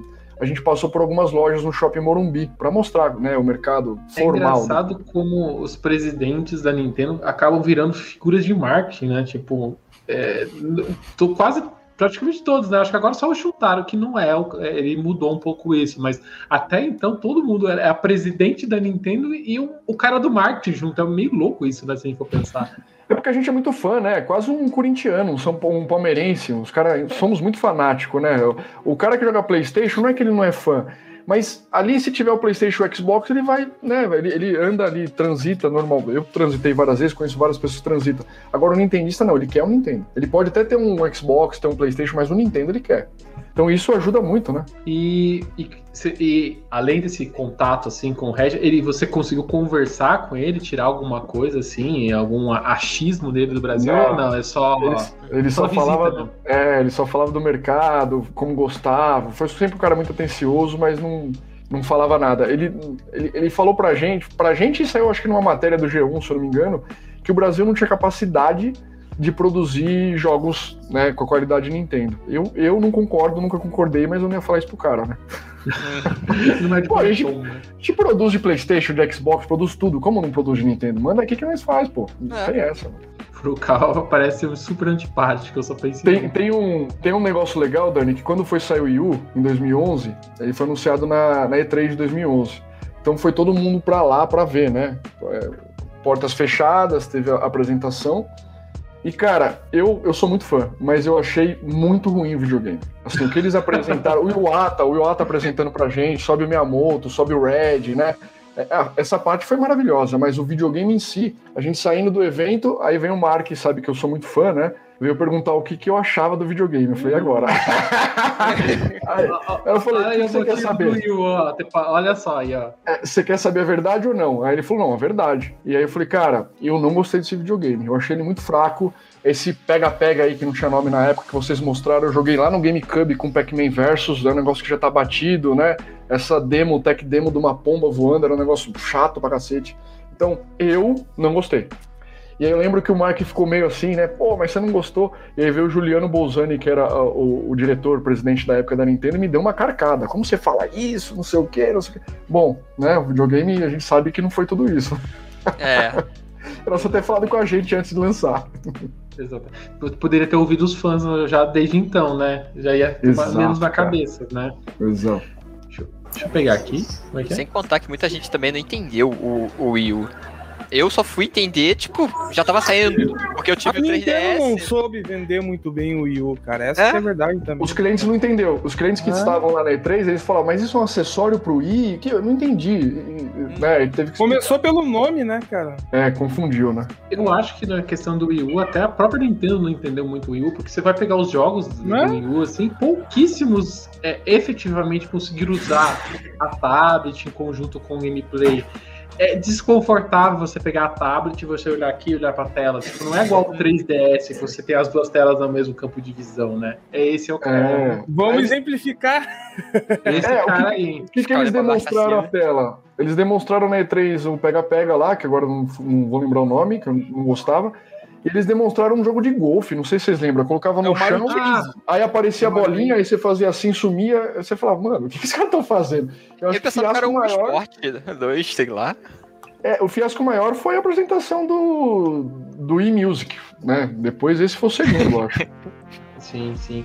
É, a, a Nintendo, é aquele negócio, acho que a Nintendo fez tanto sucesso ali na época do DS e Wii que quando ela foi mudar de geração, ela tentou copiar tanto as mesmas coisas que e já não perdeu né, a força que ela Não tinha. foi ela, né? A Nintendo é a única que tem. Que, que como ela vive só de videogame, não é que nem a Sony que tem TV, tem tudo, né? Tem computador. Ela, ela, ela ousa mais. Inclusive, isso é bom para a indústria, porque depois as outras vêm copiando, né? Então eu sempre brinco, vamos ver agora o futuro dos games na apresentação da Nintendo, porque os outros depois vão copiando. Show, show. Se parar pra analisar, cara, a, galera pode achar que é comentário de, de fanboy de Nintendo, não, não, me importa. Mas parar pra analisar o que faz mudança em videogame é a Nintendo, as outras só aumentam É. o hardware. É, Quem tá. muda a forma de se jogar, quem muda o jeito de se jogar videogame sempre foi a Nintendo, né, cara? Quem traz uma evolução pro videogame. É mais ousada, né? Nas ideias, assim, eles, eles vão mesmo. É, E- e no erra, período às vezes, que, né? No É. período que a Nintendo deixou o Brasil no Wii U, você já não estava mais trabalhando efetivamente com eles, né, Daniel? Não, eu tava na PlayStation já. Já estava na PlayStation, né? Mas É. vocês, é, você teve contato ou sabe o motivo efetivamente? Na verdade, a gente sabe qual foi o real Foi, motivo. foi- que não foram os impostos. Os não, e impostos, também então, foram os é. impostos, era muito alto, assim, né? Sempre foi, no videogame, é, apesar de ninguém vai acreditar nisso, mas é verdade, no videogame sempre as empresas levam prejuízo, né? No começo do PlayStation 4, mesmo a 4 mil reais foi prejuízo, os da Nintendo foram prejuízo, e no jogo ali dá uma equilibrada nas contas, né? Mas mesmo assim não é muito, não é, o lucro não é muito. Pra ter uma ideia, tem é, brinquedeiro, né? Que é tipo, sei lá, ReHap, além de ser consignação, comodato, sei lá como eles chamam isso, é, o brinquedo ele varia de 100 a 400% de margem. Então, quando, quando eu chegava lá para vender Nintendo com 16, o cara ria na minha cara. E ria mesmo, não era brincadeira, né? Tipo, é, quando, por exemplo, Americanas fazia alguma arte no preço e, e era importado, ou era, é, e eu falava, cara, você não pode fazer isso, olha o preço que tá vendendo, o oficial é tanto. O cara falava desse jeito, ô fulano, isso aí não vende nada, muda o preço lá só pra ele não ficar mexendo o saco. Era assim, cara. Porque, né, oficialmente não vendia muito, muito bem, porque era muito caro. Muito bom. Agora vamos pensar aqui só um pouco em relação à futura, né? Que, que a gente tá, até comentou um pouco mais no começo da live. Eu queria voltar nesse ponto assim, para a gente fechar aqui a nossa conversa. O que que cada, eu queria vamos começar pelo Teus, que o Teus ficou mais quietinho na, na live, né?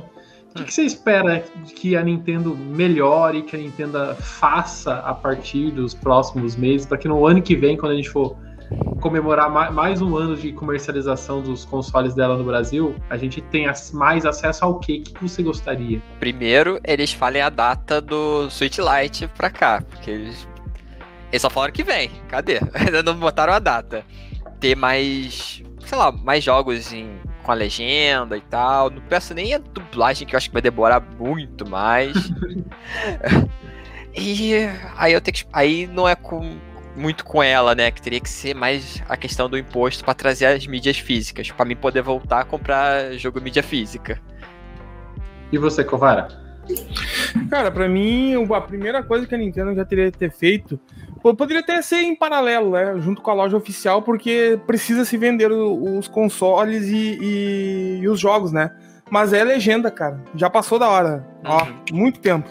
Eu acho que a Nintendo vai dar, um, vai dar um, um pulo gigantesco em termos de público no Brasil quando ela começar a trazer por padrão os seus jogos principais legendados na nossa língua. Porque essa é, uma, é a melhor forma de acessibilidade, não é nem questão de preço, cara. Porque quando o produto é atrativo, a pessoa se sente confortável de dar algum jeito de ir lá e comprar. Mas ele tem que ter algo que justifique isso. E o jogo não sendo traduzido, cara, isso aí é uma barreira enorme, cara. Porque, porque nem todo mundo tem ali uma base. Eu não sei inglês, eu tenho um básico do básico que eu consigo me virar em algumas coisas, né? Tem pessoas que, que nem isso tem. E o jogo vindo legendado, isso dá uma acessibilidade enorme, cara. E o que dirá vir o preço depois. Eu acho que pra mim o que tá faltando pra Nintendo, assim, dar um.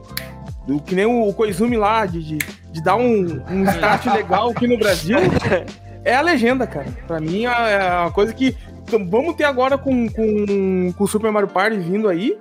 E eu torço, cara, torço, torço que talvez o próximo jogo já seja o Zelda Breath of the Wild 2. Porque é um jogo que, mesmo aqui no Brasil, já se popularizou. O 1 se popularizou eno- enormemente sem legenda, primeiro. Imagina o segundo vindo já com o Nintendo Switch difundido, tendo o Nintendo Switch Lite, tendo o, o, o Switch padrão. Ano que vem chegando o, o Switch OLED com esse jogo aí sendo legendado pra nossa língua. Cara, vai ser estrondo, cara. Deixa eu só pegar aqui, ó. O Paulo falou aqui, teu Switch Lite não é outubro, teu. Você quis falar é Switch Lite ou Switch OLED? Eu, agora que eu lembrei, é, eu tinha esquecido do, da É, data. o Switch Lite é agora. O, É. o- acho que tu quis falar o OLED e falou OLED. Lite. É, então. Porque o É, tá só pra Lite- 2022. Porque o OLED que é um que eu tô bem interessado, porque eu jogo muito na Dois. forma portátil. Olha lá, já tem dois focados. Então aqui, ó. Já tem duas Switch- vendas aqui. O Switch Lite tá saindo. Ah, o Switch Lite tá saindo agora. Vai sair em 1 de outubro, na verdade. É. As lojas estão comercializando, né? E, e realmente, o Switch LED, a gente já perguntei, já questionei. Não E tem nada, data né? alguma ainda. em É só relação ao 2022. LED. Só essa aqui, essa informação. O LED só ano que vem. Quando? Só Deus sabe, né? E você, Daniel, o que, que você espera que a Nintendo, essa nova Nintendo no Brasil, faça? Quais são os próximos passos que você espera, esperaria? Olha, eu vou, eu vou por um outro caminho aqui que vocês foram. foram. Acho que vocês pontuaram bem, né? Vocês colocaram ótimos pontos. Mas o que, que eu espero? Eu espero que a parte de licenciamento seja melhorada aqui. Por quê? Porque um jogo de 350, 400, 500 reais é muito difícil para qualquer pessoa comprar. Agora, uma camiseta de 50 reais fica mais acessível. Então, eu que sou fã, é, sei lá, Riachuelo, esses caras não, com- não, não comunicam comigo. Eu descubro sem querer e quando eu vou já acabou. Né? A Puma trouxe lá os tênis, eu comprei a edição do Mario, consegui, comprei a edição do, do, Famicom, do, do Nintendinho, e aí sumiu, a log perdeu meu tênis e aí eu não consegui comprar outro, porque era uma edição limitada. Né? O de criança tem até hoje, mas o de adulto, que é o que eu já falei até pra Nintendo, quem. Olha aí. Quem banca aqui é, é a gente, né? a molecada quer jogar Fortnite, não quer saber de Mario Bros. Né? Alguns jogam porque o pai é, né, ajuda, o tio, alguém, mas assim, no geral, você pode perguntar qualquer molecada aí. É Fortnite, é Minecraft, é, é, né? A gente que, que consome muito. Então eu acho que a parte de licenciamento da Nintendo tá muito fraca. É, é uma crítica Essa- mesmo. Essa parte da lic- de licenciamento é tudo Nintendo Japão, passa pela Nintendo É América. que já tá fazendo. Eu não, eu não sei qual, qual que é o trâmite, mas tem uma empresa chamada Redibra que ela faz aqui no Brasil, né? Ela licencia. Cara, mas é, é- é tudo muito jogado, não fala com a gente. Eu sei quando algum amigo vê e fala, pô, eu vi uma camisa do Mario, eu vi um chinelo da Havaiana e tal, mas não chega. E eu sigo todas as. Os Instagrams possíveis de Nintendo, né? Quando eu tinha Twitter também, agora eu tô voltando pro Twitter. É, e eu não sou comunicado, é raro, assim, tipo, é um negócio muito Ah, difícil. eu- Então eu acho eu que essa fico- parte. Eu tento, eu tento sempre estar passando as informações pro pessoal pelo meu Twitter, porque é realmente isso que você tá falando, né? A informação não chega pra gente, a gente tem que ficar garimpando a informação para aí você repassa pro coleguinha. É o que muito que eu faço, por exemplo, você, você não tem uma comunicação tão oficial. Não tem. é- é, por exemplo, Tá vai, no vai boca ser a lançado boca só. é, é boca a boca, acaba sendo isso exatamente, é um boca a boca. Não é. Poderia ser mais organizado e ser mais aberto, porque não, né? Tipo, é é uma informação que vai ajudar todo mundo, né? Não é um negócio segredo de Estado. Não tem por que estar tá esco Nós queremos dar o dinheiro. Avisa a gente. É. Tá. O Luke Mark mandou aqui mais um superchat aqui, deixa eu agradecer ele de novo. Brigadão. Ainda acho que deveríamos ter um Switch Lite OLED. A minha ideia, eu acho que em algum momento todos os consoles da Nintendo vão para a tela do OLED e elas vão abandonar as telas padrões ou vai ganhar uma segunda versão e aí o OLED, o que tem hoje fica mais barato. Eu acho que é um é uma coisa normal assim de evolução da indústria, sabe? Eu acho que isso, o que, que você acha também, pessoal? Não sei Vai se barateando, todos, né? mas seria legal. É. Vai barateando a tecnologia e vai. A Ni- a Nintendo sempre foi muito boa em fazer isso, né? É, a tecnologia vai caindo o valor, ela vai implementando, assim, É, vai dando um upgrade, né? O Paulo falou que a Riachuelo, a Riachuelo é cheia de merchandising da Nintendo. É, mas ela coloca e a gente não fica sabendo se a gente não vai lá Não tem no do nosso site, né? tamanho, cara. Não tem do nosso tamanho. Você é- vai lá- Foi que eu mostrei meu chinelo, cara. Os calçados eu nunca consigo comprar, cara, porque eu calço 49. Quando vem, vem É, 42, Caramba, 43. cara. Você calça 49? 49. Caraca, velho. É bom, então aí, aí tudo bem, né? Mas o meu é Aí, 42. Covar, aí é complicado. Tinha que ser mais né? fácil pra. Quanto você tem de altura, Covar? 1,86. Ah, você é Ele é mais- alto também. Ele é mais baixo do que eu e tem um pé muito maior que o meu, olha só. É que eu também eu sou muito mais gordo que tu, né, cara? Tem que ter, tem que ter uma base boa pra aguentar o tranco, né? Tudo pro pé? É isso? Então eu acho que essa parte aí precisa melhorar. Entendi. Não, eu concordo plenamente. Eu acho que a parte de comunicação dá para melhorar muito, assim. E, e essas, e essas parcerias com outras marcas, por exemplo, a gente teve parceria recentemente com aquelas de pets, né? Ah, Dogs, Né? eu acho. É, Eu lembro ganhei uma caminha de cachorro, é muito bem feita, viu, cara? Isso era Esse uma é live dog. lá, e aí eu respondi uma pergunta e ganhei. É muito bem feita essa caminha. Então, mas, por exemplo, quem, quem falou sobre isso foi a própria empresa. Não chega da Nintendo, não, não comunica, não distribui. Poderia, não, é- não, é- não, é- não, tem, não tem nenhum problema. E eu acho que é aquilo que você falou, né? Chega para mais pessoas, fortalece a marca, ajuda e fortalecendo a marca, fortalece a própria, a própria Nintendo e os seus consoles, né? Agora falando, eu pensei numa coisa que também podia ter. Um canal de YouTube, ter o Twitter. Nintendo Minute. Pode ser, é. Só pra pelo menos joga um- os trailers, igual o, Eu, o de eu Portugal tentei engatar faz. duas vezes esse projeto, não rolou, cara. Não foi aprovado? Nossa, só pegar as coisas lá do- do- dos Estados Unidos pra cá e botar a legenda, no mínimo. Engraçado, engraçado que Portugal tem o seu canal, que É. tá lá tudo legendadinho em português e. Po- Portugal, se bobear, juntar nós quatro aqui, a gente compra mais por ano do que os portugueses lá, cara. É um país que- não é desmerecer, mas, cara, a gente tem um país infinitamente superior, né? De, de- Uhum. de apaixonados por Nintendo e, e- e população também. E lá é feito um baita trabalho. Isso aí que tu comentou, ah, o que justifica também, ah, teve um comentário, eu acho no Twitter, ah, justamente com o que aconteceu do dia do Nintendista, em relação às peças, que um português deu retweet no, no, no tweet do Coelho do Japão, falando que gostaria de ver que os, ah, os portugueses lá, criadores de conteúdo e também o próprio povo lá, ah, tivesse a mesma, mesma iniciativa que os brasileiros têm em relação à Nintendo lá em Portugal, né, cara? Só lembrar o Nintendo, a hashtag Nintendo Brasil, tipo, os canais, canais e sites lá de Portugal, eles também incentivavam, tipo, poxa, olha Sim. só, o pessoal do Brasil também fazendo. Tem muito É pessoal legal. português que acompanha a comunidade Acompanha aqui, né? e fala muito disso, de, de como a, a gente é bem mais unidos e, e acaba fazendo esses movimentos, que coisa que lá eles não fazem. E eles, é, e- até fica uma, um pedido pessoal, às vezes o pessoal entra numas brigas com o pessoal do- do- de Portugal que não faz o mínimo sentido, né, que o pessoal pede, por exemplo, a gente vai receber agora a tradução em PTBR é, de Mario Party e, os- e os portugueses ficaram tristes porque eles Sim. não vão receber o português deles, né? E o pessoal, em vez de. A gente tá tudo no mesmo barco, sabe? O pessoal não Pô, eu não consigo entender. Eu acho que não faz o mínimo sentido isso, gente. Eu acho que, pelo Não contrário, a gente. É muito tempo exemplo, livre, Dani. É muito tempo livre, né? É, Não faz muito sentido. Ó, vou puxar essa pergunta aqui rapidinho do Bruno Duarte. Ó. Vocês acham que um crowdfunding para esses produtos licenciados ajudaria a garantir público para os comercializantes? Eu acho que não daria muito certo, eu acho isso, porque a Nintendo, acho que essa questão de crowdfunding não é muito o, o, o, o, modo operante que a Nintendo faz, né? Você primeiro você tem que fechar o contrato com eles para depois divulgar e mostrar isso.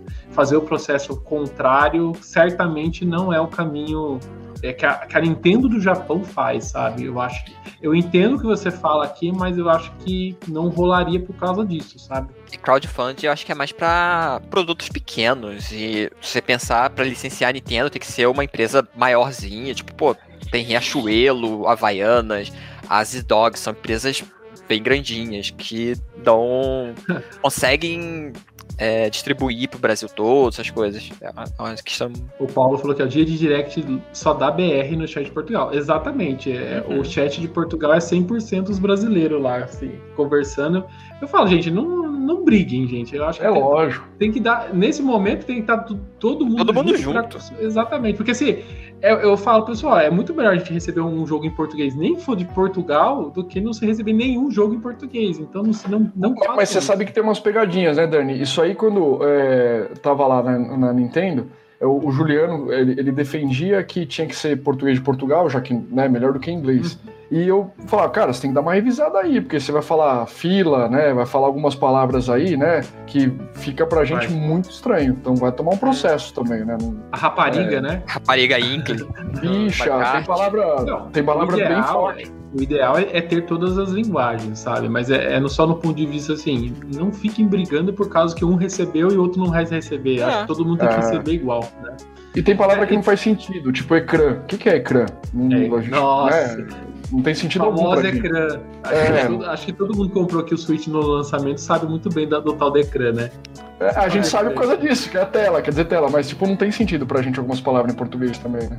Apesar de é a conexão, conexão inalámbrica. É. Bem lembrado.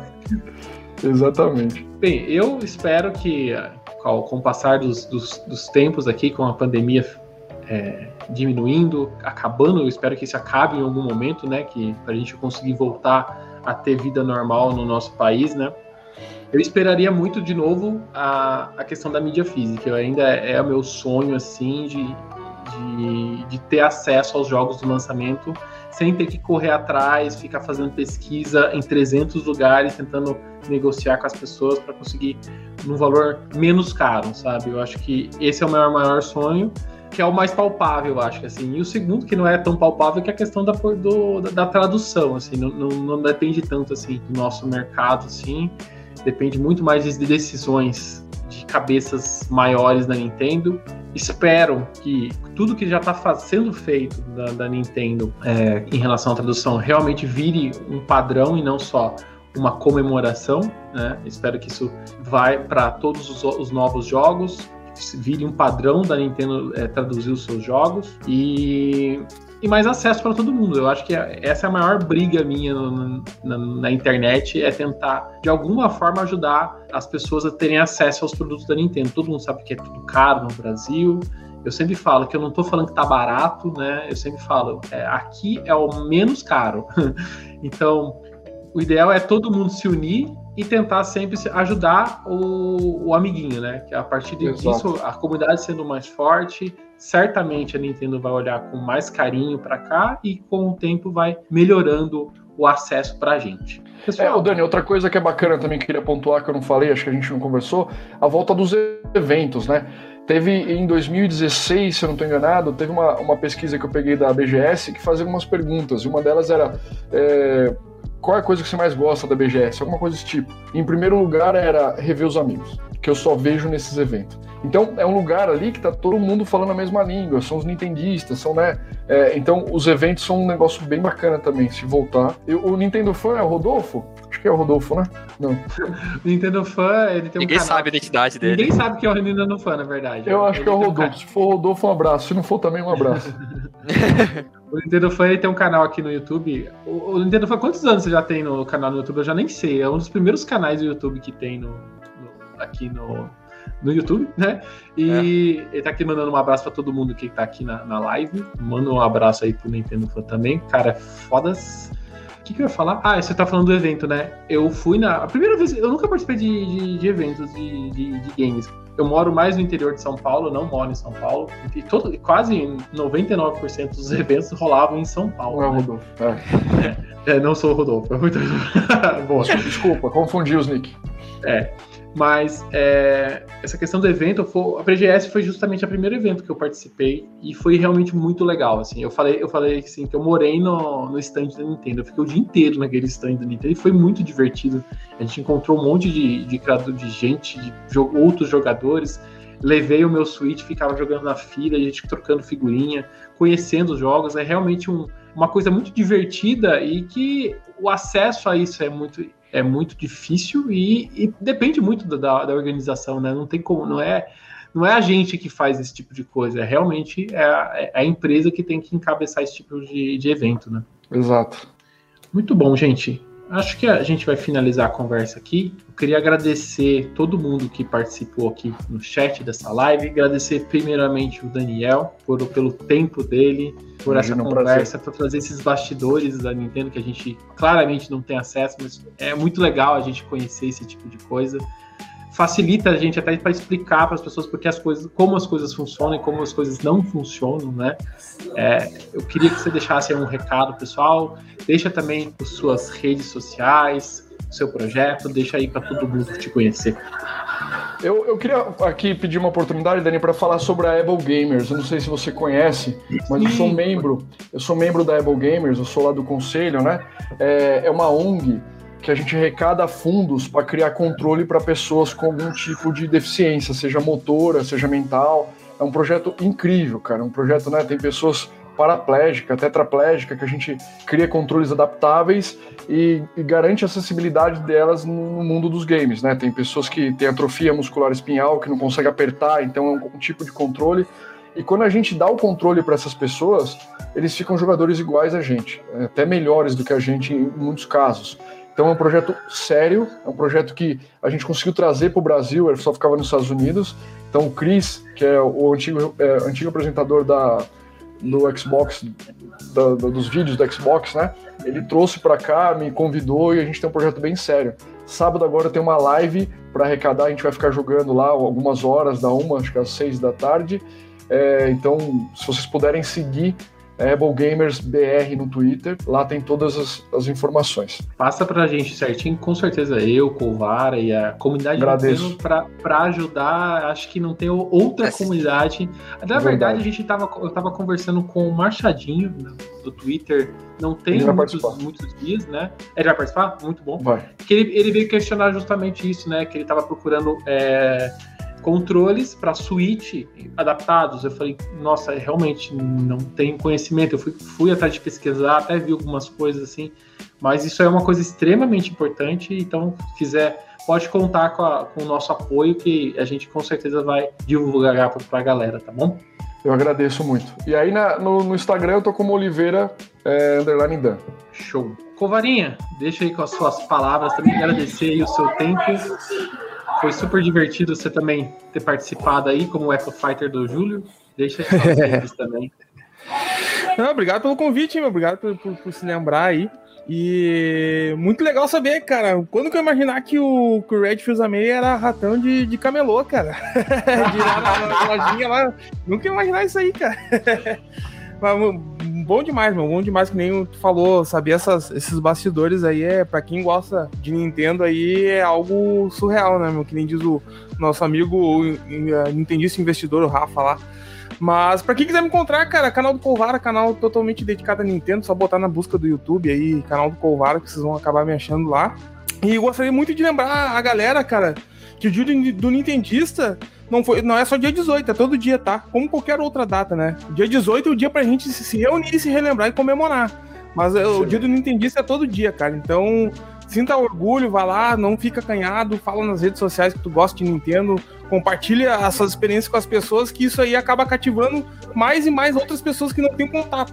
A gente, a galera gosta de falar que a gente é influenciadora, mas a única diferença é que a gente tá numa câmera, né? Tu tendo um, um poder numa rede social ali, com compartilhar forma de texto, em forma de imagem, tu também é um influenciador, e que seja um influenciador do bem, compartilhando as tuas alegrias com, com as outras pessoas aí. E é isso aí, cara, vamos jogar Nintendo que a gente só tem a ganhar. Sensacional, Covara.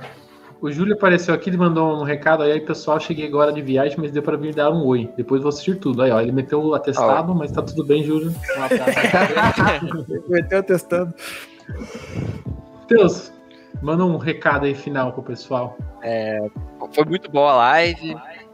Aqui só podcast, né? Só com áudio. De vez em quando é legal mostrar o nosso rosto e conhecer pessoas novas, como o Daniel aqui. Prazer, cara. A live tinha muita coisa que eu não sabia. Ninguém sabia aqui, né? De interno. Tinha outras que, sei lá, por época que eu era, eu era pequeno, época de, de Wii, essas coisas. Então eu fiquei maravilhado com como é que era a época antigamente. Mas foi muito bom e ver o pessoal aqui também no chat. Foi muito bom. Show.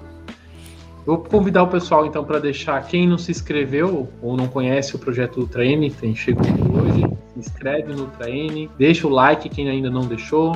Convido o pessoal a conhecer os nossos podcasts, que a gente não faz normalmente lives, isso aqui a gente faz só em eventos é, especiais, assim, a gente faz as lives, mas o nosso trabalho é muito mais o podcast, que a gente lança a cada 15 dias. O nosso próximo. é, semana que vem a gente não vai ter episódio, a gente vai lançar só na outra semana, então fiquem ligados, a gente usa esse, esse episódio aqui como essa live como episódio do Ultra N. A gente está preparando um material bem legal, mas a gente vai só vai falar daqui a 15 dias, né? Segue também as redes sociais do Ultra N, a gente está no Instagram, no Twitter, no Facebook, em todo lugar é Ultra N Podcast, é só ir lá. Quem não segue a gente também nos, nos tocadores de, de podcast, só procurar Spotify, Deezer e todos esses outros, também só procurar lá Ultra N Podcast. Ah, agora o Spotify tem sininho. Dá pra você receber notificação. Exatamente, muito bom. Então, assim, segue a gente em todos os lugares. Sempre que a gente tiver live, sempre que a gente tiver alguma coisa diferente, a gente vai estar avisando nas, nossas- nas nossas redes sociais. Se inscreve no nosso canal. Se você quiser ajudar mais no nosso projeto, você também pode ser membro do canal. Só usar o botão aí, seja membro. Queria agradecer muito todo mundo que participou da live. Um agradecimento especial para Daniel Oliveira. Cara, Eu agradeço. assim, cara. Eu, é- eu- era isso que eu queria fazer e foi extremamente muito divertido mesmo. Foi muito bom. Eu que agradeço. né? Obrigado. Pessoal, abraço pra todo mundo. Até mais. Tchau, tchau. Falou, gurizada. Feitoria, valeu.